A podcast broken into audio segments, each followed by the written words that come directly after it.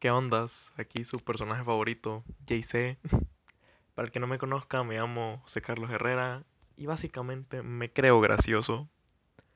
Ahorita se preguntan que qué hago, qué es un podcast, qué vamos a hacer, qué, qué vamos a hablar aquí.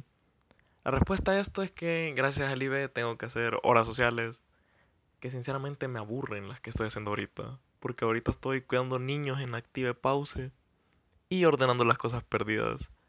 Que sinceramente ya no aguanto, ya no, no quiero seguir en esos proyectos porque están horribles. Las cosas perdidas siempre llega un... No sé quién llega a desordenar sinceramente, pero lo odio, lo odio con toda mi alma.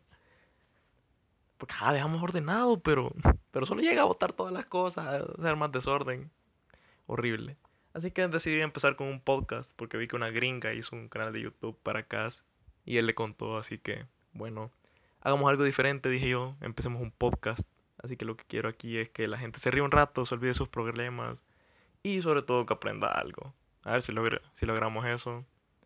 Por eso aquí va a estar su servilleta JC hablando paja un rato. Espero que lo disfruten.